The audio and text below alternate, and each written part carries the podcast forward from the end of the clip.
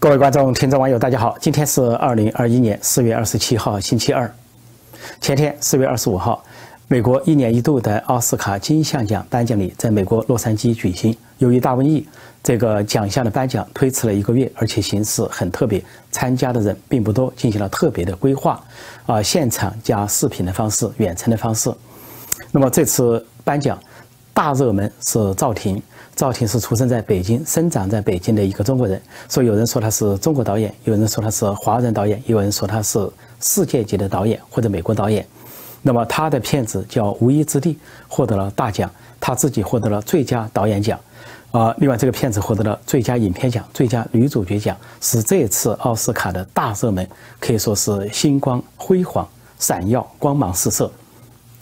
赵婷本人得的这个最佳导演奖，可以说开创了历史。多项历史记录，一个历史记录就是奥斯卡历史上第二位女性导演获奖。那么，二零一零年有一位白人女性呢，叫毕格罗，她呃曾经获得最佳导演奖。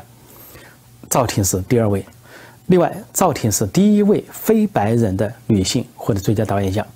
再一个，赵婷是亚洲第三位获得最佳导导演奖的奥斯卡最佳导演奖。前面有台湾导演李安，后面有韩国导演奉俊昊，那么这两位都是男性，而赵婷是第三位亚洲人获得这个奖项，是一位女性。啊，不仅不仅如此呢，而且啊，赵婷和她这部电影啊《无依之地》啊，英文叫啊《No Man Land》，有的人有翻译成《游牧人生》，还得了很多的奖，是这个季度获奖最多的一个电影。啊，比如说像啊美国的金球奖，还有美国的影评人的奖。啊，还有工会奖，还有英国的呃电影学院奖，还有意大利的威尼斯电影奖，还有很多影评人的数十个奖项，说是得奖最多的一个电影。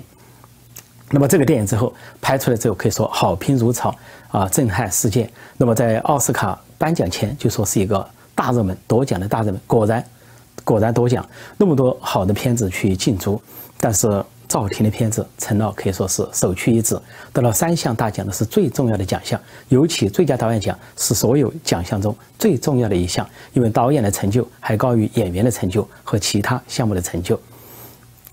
赵婷得奖应该说是华人之光，如果他是中国人，那也是中国人之光。但是很奇怪的是，在中国那边全网封杀。啊，赵婷的消息，有关赵婷、有关奥斯卡、有关《无依之地》啊，《游牧人生》等等，全网封杀。那本来有一些电影爱好者成立的一些微博、一些微信平台，有发布一些消息，有些跟帖开始，比如新浪电影啦，啊，或者叫守望好莱坞啊，还有什么叫啊侯母这些啊微博这些呃电影爱好者，有一些地方开始发布了消息，并且有些跟帖，他们随后就发现他们的帖子都被删除了。整个中共是全网封杀，这就让一些不了解情况的人觉得很奇怪。那么，第一个跳到大家脑袋里的一些中国人就以为说，这个中国人赵婷是不是在美国拍了一篇辱华片？说这个电影是辱华，所以呢被禁止了。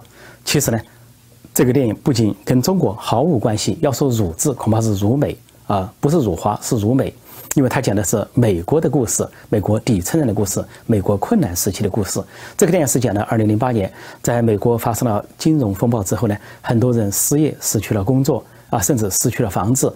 那么有一批人，这批人是社会的边缘人士，他们处在五六十岁这个年龄，是中年的末端，也是老年的开始。他们呢就开起了房车。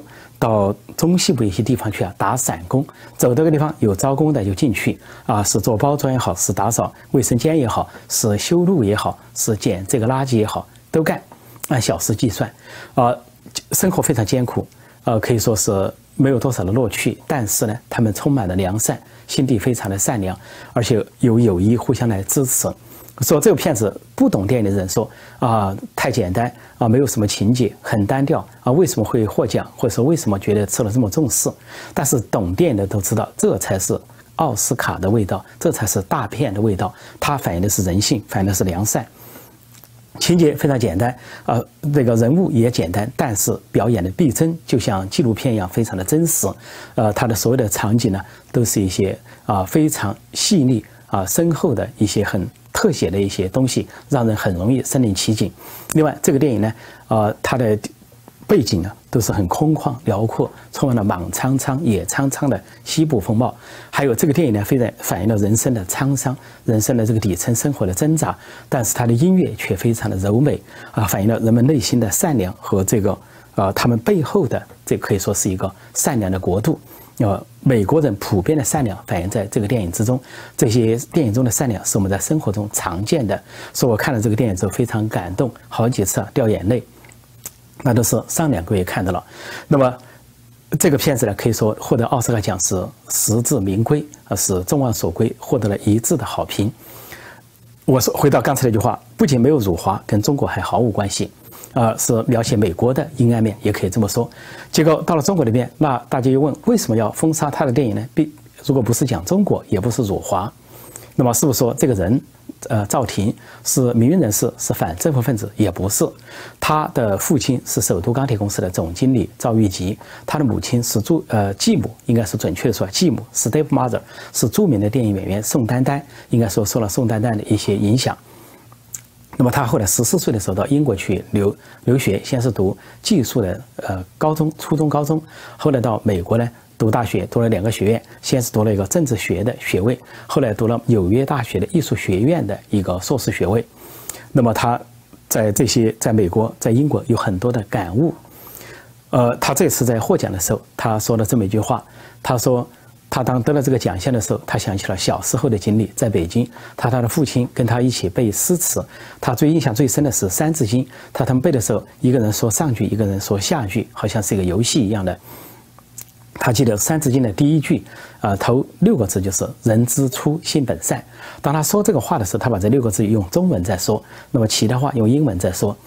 那么说这句话给了他留下了一生的印象。他觉得不管怎么样，人心生下来的时候，人心是良善的。那么意思说，至于后来的社会制度各方面的经历导致了什么，那是另外一回事。或者说后来在生活中看到相反的现象，那也是另外一回事。但是他始终在他的人生中去寻找良善，不管在哪个国家、哪个角度、哪一个地方、哪一个时代，他都发现人们身上潜存的那些无无无穷的良善。其实，尤其在美国，这样的良善是可以说触手可及。有人到了美国，有人到了加拿大，说什么中国有雷锋，结果发现美国和加拿大到处都是雷锋，到处是就是乐于帮人啊，这个呃乐于助人、见义勇为的这些人。说这个简直普遍现象，在美国是不算什么。呃，什么捡了钱包还给人，那更加是分内之事，不存在中国捡了钱包还给人还要受奖什么的，不存在。说人这钱包本来不属于你的，你捡了还给人家就是应该给人家的，你捡了不还，那就。等同于跟犯罪无疑。说这些基本的人性观、善良观，在美国早就过了，早就是美国社会的一部分。所以他讲的非常质朴的话得奖。然后他说他这个奖是给所有那些良善的人。他说为你们得到这个奖，这个奖项归你们大家。他说的话非常简单质朴。Oh man, um, thank you, thank you to the Academy, thank you to my brilliant, brilliant nominees, final nominees. Thank you. Um. My entire Nomadland company. What a crazy once in a lifetime journey we're on together. Thank you so much. I'm so grateful to you. I've been thinking a lot lately of how I keep going when uh, when things get hard, and I think I think it goes back to something I learned when I was a kid. When I was growing up in China, my dad and I used to play this game. We would memorize classic Chinese poems and texts, and we would recite it together and try to finish each other's sentences. And there's one that I remember so dearly. It's called the Three Character Classics. And the first phrase goes, 人之初,性本善. People at birth are inherently good. And those six letters had such a great impact on me when I was a kid. And I still truly believe them today. Even though sometimes it might seem like the opposite is true, but I have always found goodness in the people I met everywhere I went in the world.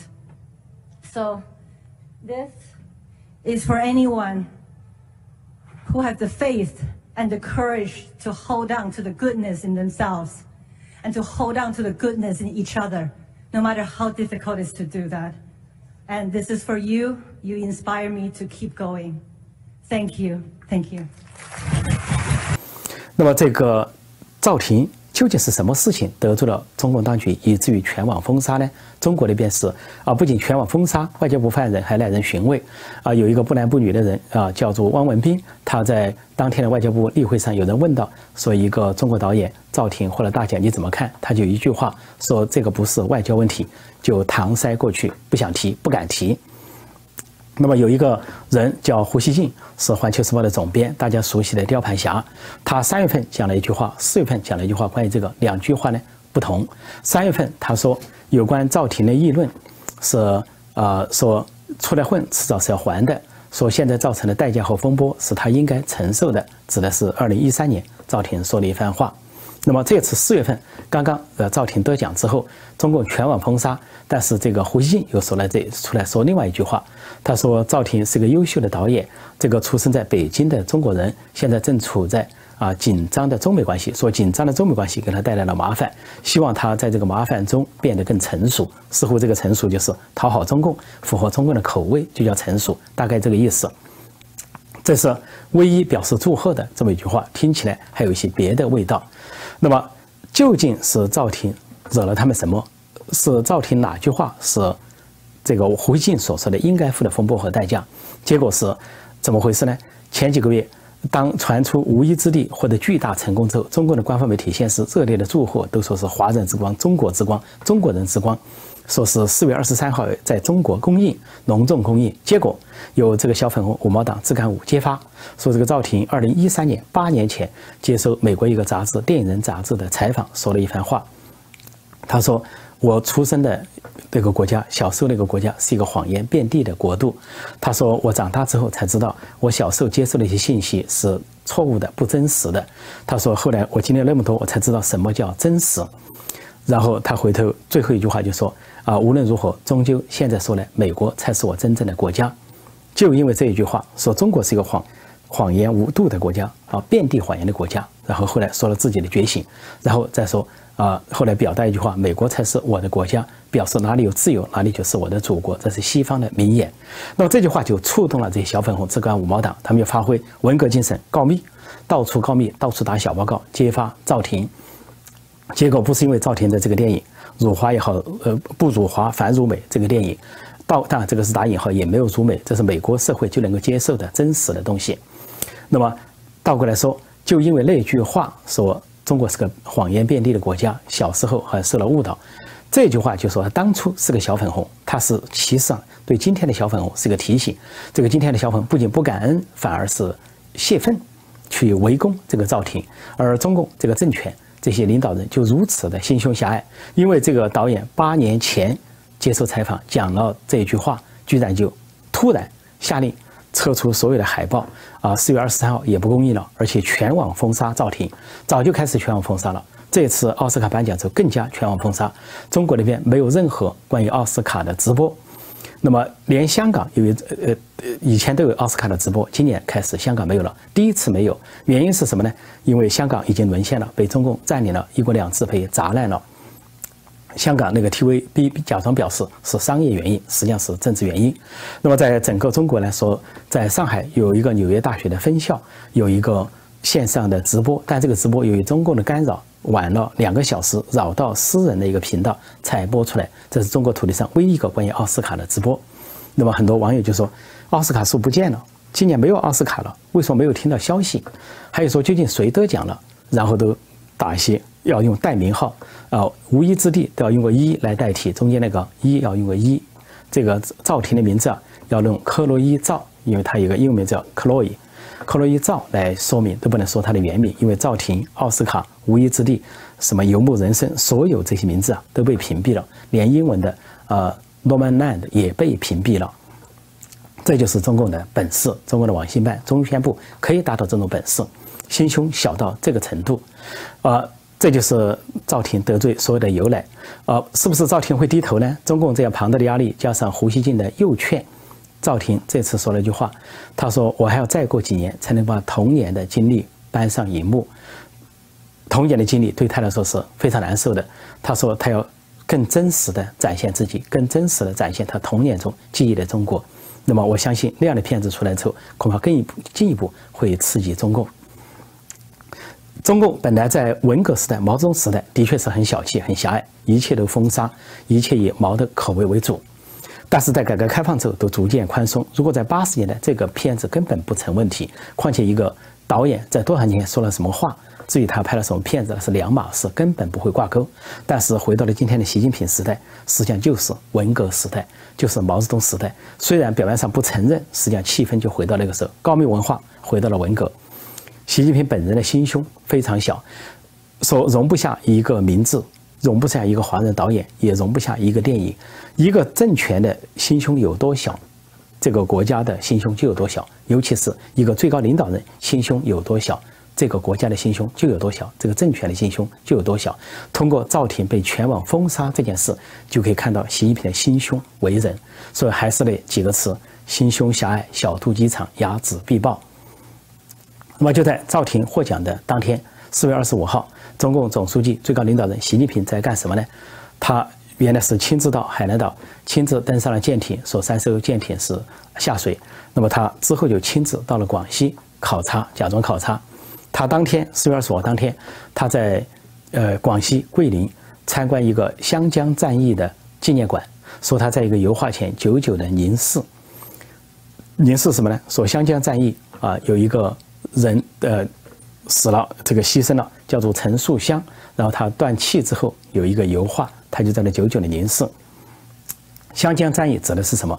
一九三四年，中共从这个江西根据地溃逃，号称长征。溃逃之后，先有三十多万人突围，结果经过四岛封锁线之后，就剩下十来万人，损失了啊三分之二。